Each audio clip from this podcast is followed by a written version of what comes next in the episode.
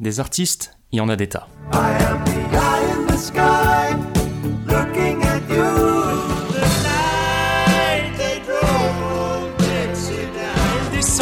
de la montagne sur un chariot chargé de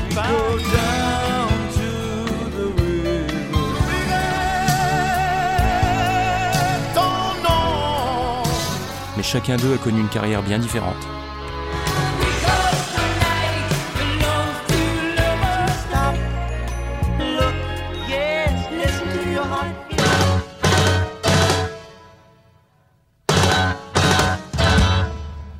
Il est peut-être temps d'en reparler un peu.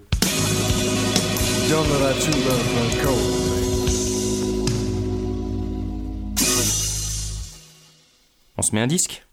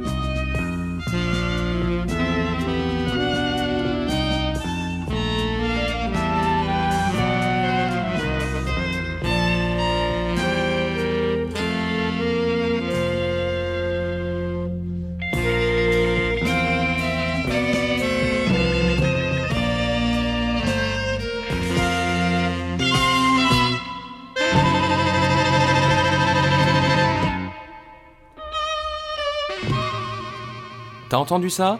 Eh bah c'est un morceau qui s'appelle El Biarre de Anabellas, et c'est l'un des trois titres qui composent l'album Anabellas du groupe Bubu, sorti en 1978.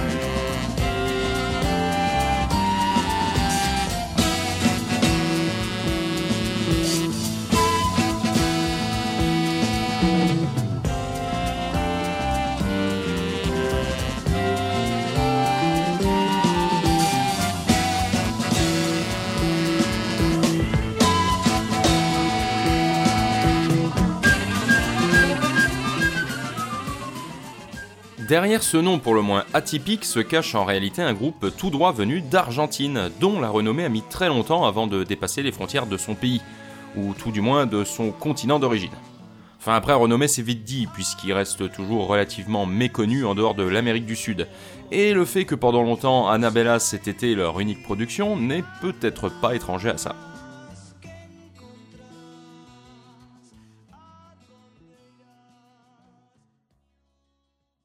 Bubu, ou Boubou, je suis pas bien sûr de la prononciation, est invariablement lié à un homme, un certain Daniel Andreoli, qui est à l'heure actuelle le seul membre d'origine toujours présent dans le groupe.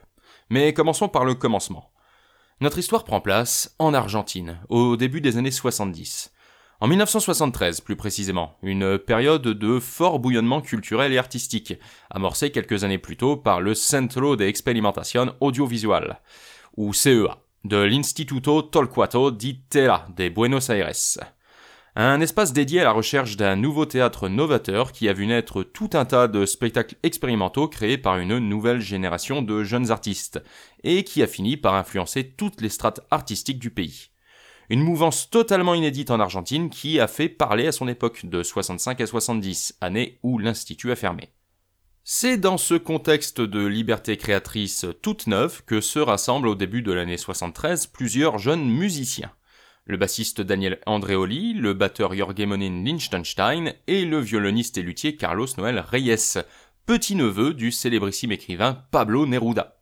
Un trio bientôt rejoint par le flûtiste Ricardo La Cibita, le saxophoniste Guillermo Wim Forstmann et le guitariste Sergio Blonstein, qui jouait à cette époque-là avec un groupe nommé Zappenledomun, dans lequel il avait rencontré Liechtenstein le batteur.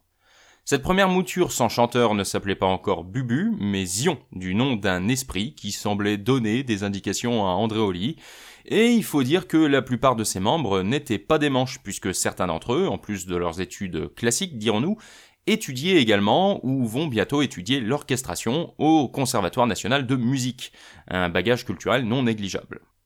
Le groupe se cherche alors un local pour répéter et finissent par louer une petite salle disposant déjà d'un matos d'enregistrement et dans laquelle le propriétaire des lieux, un compositeur paraguayen, les oblige pour payer une partie des frais de la salle à jouer et réarranger certaines de ses compositions à lui. Cette première mouture se lance donc pendant un temps dans l'élaboration d'une musique qui sera assez proche de celle que jouera Bubu, issue des multiples inspirations de ses divers protagonistes, mais le groupe ne tient finalement pas et plusieurs musiciens quittent Zion. André Oli et Forceman, les deux derniers membres restants, se mettent alors en quête de nouveaux talents pour remplacer ceux qui sont partis, et ce n'est qu'après plus d'un an de recherche qu'une nouvelle formation à peu près stable voit le jour sous le nom de Bubu. Un nom simple, choisi justement pour sa simplicité, histoire de prendre le contre-pied de nombreux groupes argentins de l'époque qui optaient pour des noms compliqués, voire quasi existentialistes, alors que la musique qu'ils produisaient était somme toute assez basique. Dixit Andréoli.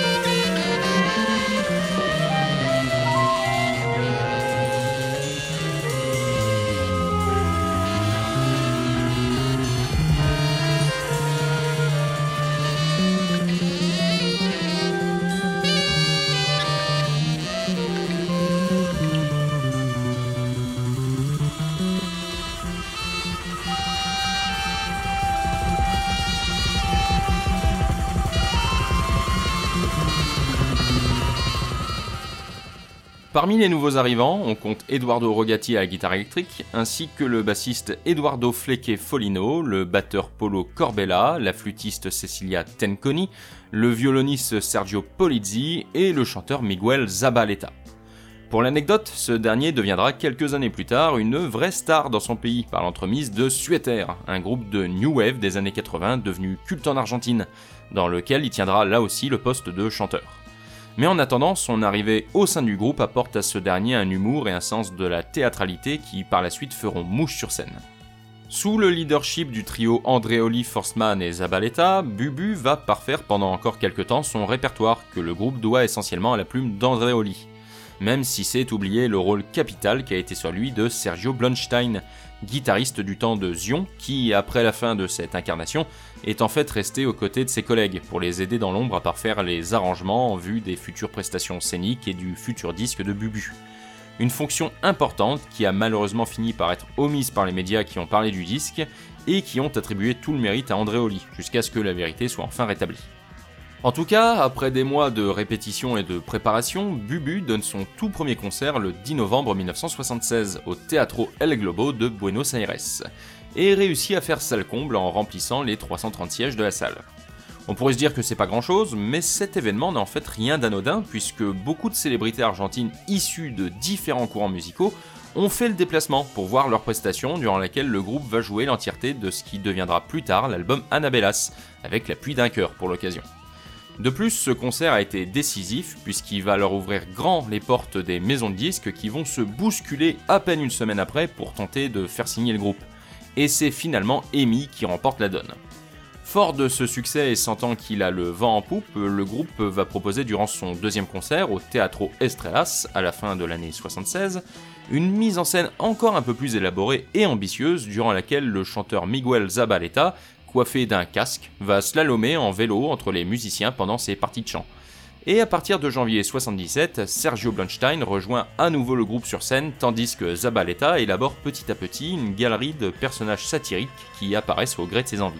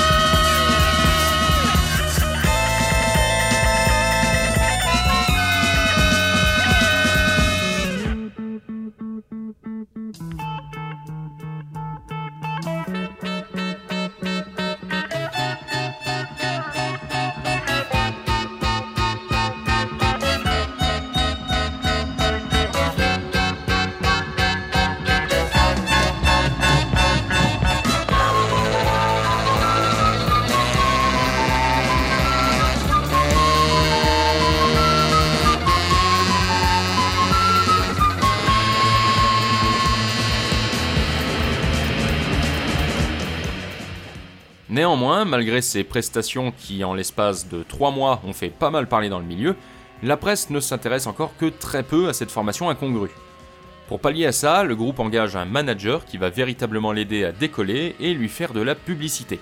Tandis que sur scène, le spectacle devient de plus en plus fou, avec l'apport de nouvelles lumières, de nouveaux costumes, et une mythologie autour du personnage d'Annabellas commence à voir le jour au fil des concerts, à base de rois, de princesses, de poupées déclarées ennemies publics et autres joyeusetés. Ce qui n'était absolument pas prévu à la base par Andréoli, le compositeur, qui n'avait jamais imaginé ça comme un concept. Une tournée nationale est ensuite lancée, et à ce stade, rien ne semble pouvoir entraver la fulgurante ascension de Bubu. Du moins, en apparence, puisqu'en coulisses, c'est une autre paire de manches. Car au début de l'année 77, Bubu est peut-être une bête de scène, mais aucun album à son nom n'est encore sorti. Il faut donc s'atteler à ça pour capitaliser sur cette popularité grandissante, et le groupe se décide à entrer en studio, ce Demi, pour enregistrer ce qui deviendra Annabellas. Et c'est là que les choses commencent malheureusement à vriller, car si la scène permet d'improviser à outrance, en studio, il faut savoir être concis, et plusieurs ajustements doivent être faits mais dès le deuxième jour d'enregistrement, des dissensions entre Forstman et Zabaleta vont pousser ce dernier à prendre la porte, insatisfait par les choix artistiques de Forstman, qui désire mener la musique du groupe vers quelque chose d'un peu plus sérieux. Zabaleta va être remplacé par le chanteur Petit qui va devenir le principal vocaliste sur le disque puis sur scène. Mais c'est pas fini, puisque durant les 7 mois que vont durer l'enregistrement d'Annabellas, entre mars et octobre 77, Folino, Rogati et Polizzi vont eux aussi finir par partir. Pour autant, Daniel Andreoli et Wim Forstman ne se découragent pas et continuent à regarder vers l'avenir en continuant de composer de nouveaux morceaux pour plus tard. L'album sort en mars de l'année suivante, mais du fait de la défection de plusieurs musiciens, les concerts se font plus rares, même si le groupe continue d'en donner quelques-uns, en compagnie de musiciens invités pour l'occasion ou de remplacements. Toutefois, l'enthousiasme des débuts finit inévitablement par s'estomper devant les problèmes rencontrés, et fin 78, le groupe ne fait déjà quasiment plus rien.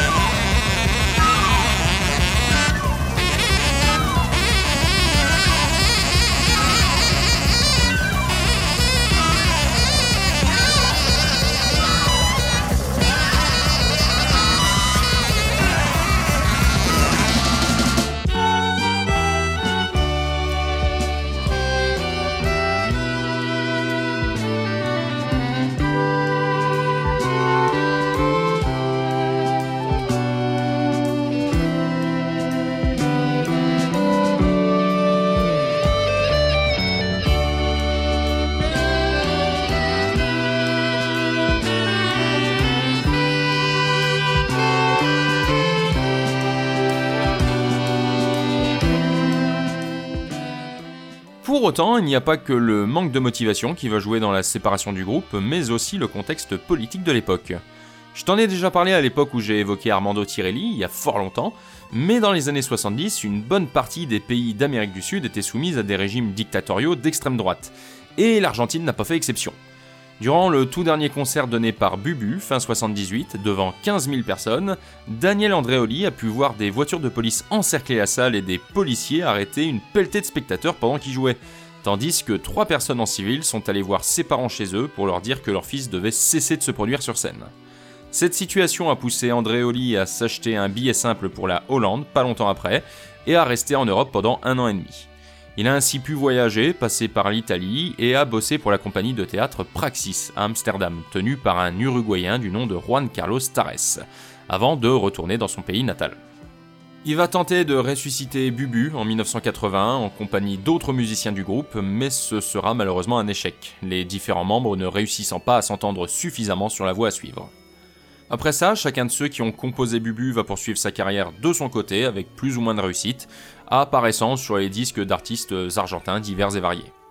Plusieurs d'entre eux sont malheureusement morts depuis, comme Rogati, Folino et Corbella, mais en 2015, Daniel Andreoli réussit à remettre sur pied une nouvelle mouture de Bubu, composée de tout nouveaux musiciens, pour la plupart très jeunes, avec qui il sort un nouvel EP de trois titres en 2016, du nom de Resplendor, d'une durée d'un quart d'heure.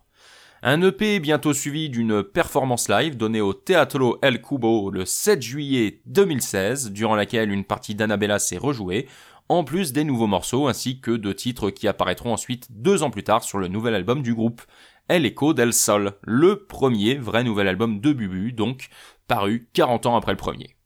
Un joli revival pour un groupe qui a réussi à devenir culte dans son pays avec un seul disque et qui continue maintenant à jouer et prépare même apparemment un nouvel album. Música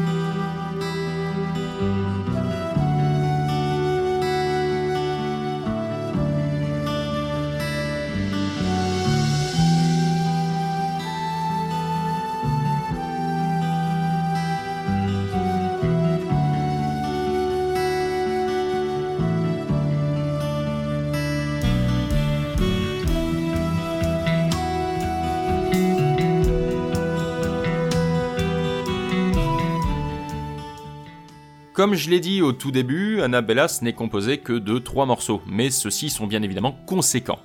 Le premier, El Coltello de un Dia avoisine les 20 minutes et est composé de deux parties intitulées Danza de las Atlantides et Locomotora Blues, tandis que la face B du vinyle contient les morceaux El Viale de Annabellas, qui durent 11 minutes, et Sueños de Maniquí, qui lui dépasse les 9 minutes.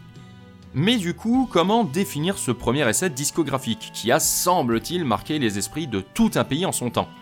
Stylistiquement, certains y voient une sorte de fusion entre King Crimson et Frank Zappa. Mais Annabella, c'est sans doute un peu plus complexe que ça, puisque l'album propose une sorte de jazz rock teinté d'improvisation et dont les envolées lyriques rappellent par moments le rock progressif italien. Pour autant, cette ressemblance est purement fortuite, puisqu'Andreoli a répété plusieurs fois qu'à l'époque, la scène italienne leur était totalement inconnue. Annabella, c'est en fait le résultat des multiples influences des musiciens qui composaient le groupe, car quand Forstman était inspiré par John Coltrane et Zappa, André Oli l'était lui par Stravinsky, Emerson Lake Palmer et King Crimson, tandis que Miguel Zabaleta vouait un culte à Genesis période Peter Gabriel.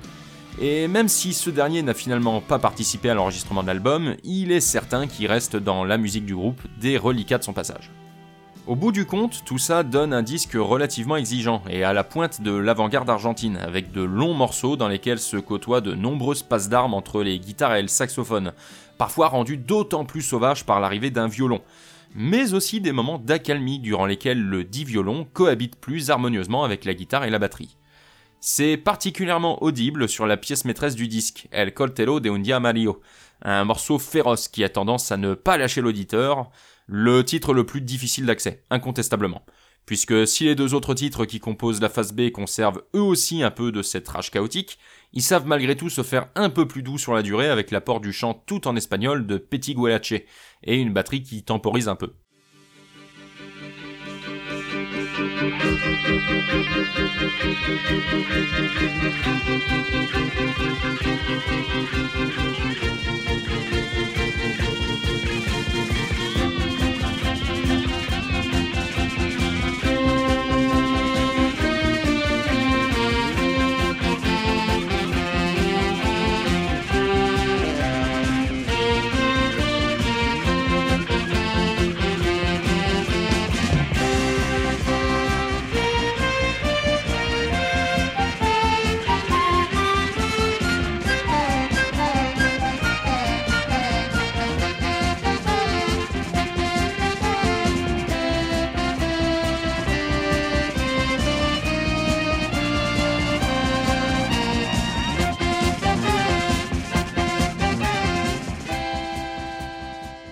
Anabellas n'est pas né en un jour, puisque selon les dires d'Andreoli, il aurait écrit El Coltello de un Dia Mario à l'époque de son tout premier groupe, donc depuis un bail. Et à force de le jouer sur scène et grâce aux arrangements de Blochstein, il a pu obtenir sa forme finale sur disque.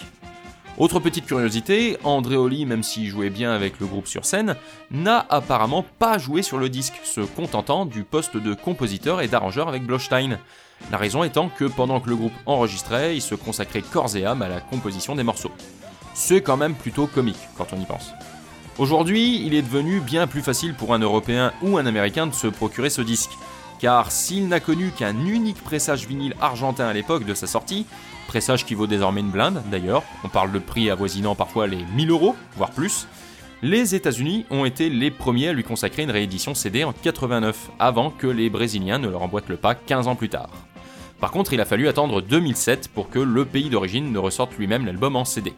Et depuis 2020, on trouve de nouveaux pressages vinyles et CD venus de Corée du Sud, du Japon et d'Allemagne. Un moyen très simple de se le procurer pour le moment, c'est via Bandcamp, puisque le label allemand Disque Plus que Réel le propose en CD sur cette plateforme. Enfin, pour ce qui est de mon avis, eh bah, je pense qu'Annabella, c'est un disque qu'il faut savoir apprivoiser, car il est vrai qu'il n'est vraiment pas facile d'accès. J'ai eu du mal à rentrer dedans la première fois. C'est un album auquel il faut accorder du temps et faut un minimum apprécier les changements de ton intempestifs, puisque même s'il est étiqueté rock progressif, l'aspect jazz rock improvisé est tout de même bien présent et peut en rebuter certains. Néanmoins, c'est un disque très intéressant du point de vue de l'histoire de la musique argentine, puisque le groupe voulait s'éloigner de ce qu'on appelle là-bas le rock national, devenu très politisé depuis la mise en place de la dictature, et il voulait proposer quelque chose de nouveau dans le paysage musical du pays. Et ça a payé d'une certaine manière. Bon, sur ce, je vais y aller. C'était bien sympa de parler de musique d'Amérique du Sud, ça change. Je vais te laisser avec le troisième titre de Annabellas, Sueños de Maniki. Et on se revoit normalement dans un mois sans faute. Allez, à la prochaine. Ciao